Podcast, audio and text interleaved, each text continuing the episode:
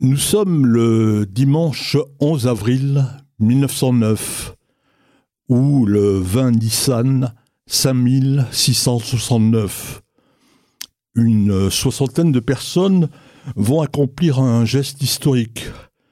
Sur du sable, au bord de la Méditerranée, ils vont fonder la première ville juive depuis la destruction du deuxième temple par les Romains en l'an 70. Cette ville, c'est bien sûr Tel Aviv. L'homme qui a eu l'idée de cette création s'appelle Akiva Aryeh Weiss. Il est né le 11 décembre 1868 à Grodno, en Russie. Il n'a que trois ans quand il déménage avec ses parents dans la ville polonaise de Lodz. Dans le magasin de son père, il apprend à fabriquer des lunettes et aussi des bijoux. Mais ce qui passionne Akiva, c'est l'architecture. Un jour, il rencontre un architecte allemand qui lui propose de lui payer ses études à Berlin, mais son père refuse. Akiva succède à son père au moment de sa mort, mais il rêve d'ailleurs. Pendant que sa femme Rava s'occupe de la boutique, Akiva s'engage dans le mouvement sioniste et lève des fonds pour acheter des terres là-bas dans la lointaine Palestine. En 1904, Weiss décide d'aller voir à quoi ressemble la terre promise, qui est alors administrée par les Ottomans, les Turcs. Quand il débarque à Beyrouth, il éclate en sanglots.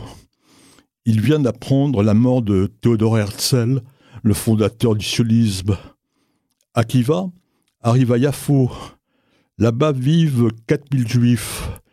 Il rencontre des pionniers désespérés, démoralisés, ils sont confrontés au chômage et ils ont envie d'autre chose que d'une coexistence dans des conditions quelquefois insalubres avec les Arabes. Akiva leur propose un projet.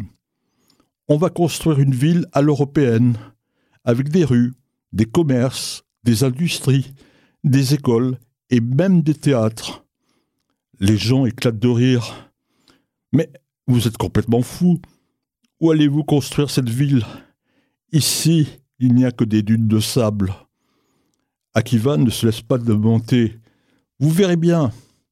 Mais pour l'heure, il doit retourner en Pologne, où il va liquider ses affaires. En 1906, il débarque à Yafo avec sa femme et leurs six enfants. Le soir même de son arrivée, Weiss est invité à une réunion. Il n'a pas renoncé à son idée on va acheter à deux kilomètres de Yafo des terrains de sable tous ensemble. Une association est créée pour concrétiser le programme. On la nomme Aruzat Bayit, la propriété. Weiss est élu président. Il obtient un prêt du KKL et de l'Anglo-Palestine Bank de l'Organisation sioniste mondiale pour construire les premières 60 unités. Le 11 avril 1909, Weiss organise un tirage au sort pour se partager les dunes de sable.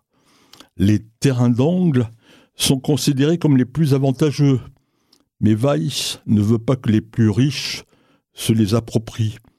D'où un tirage au sort. Une soixantaine de personnes y participent. Ils sont tous en habit de fête. Weiss leur explique comment ça va se passer.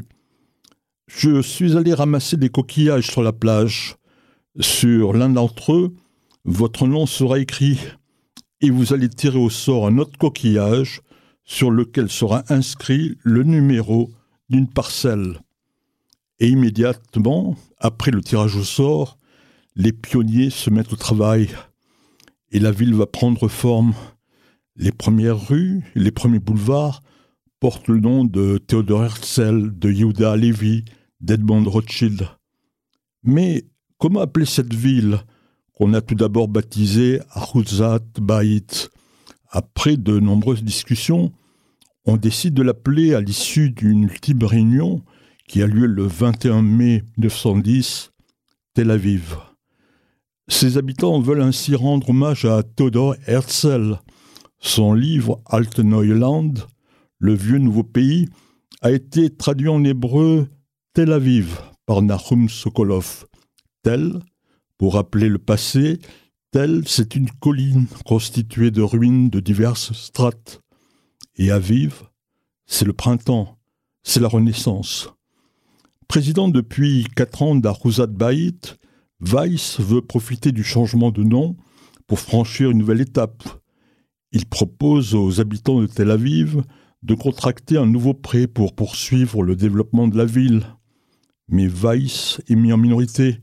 Alors, il démissionne tout en ouvrant des magasins, une usine et en introduisant le cinéma en Palestine, Weiss peut enfin s'adonner à sa passion. Il prend des cours par correspondance au Technicum, l'école d'architecture de Berlin.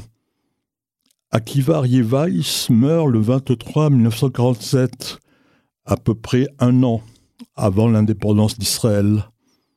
En 1934, on pouvait lire dans une brochure publié pour les 25 ans de Tel Aviv, il ne faut pas fixer de frontières à Tel Aviv, ni dire jusqu'où elle ira.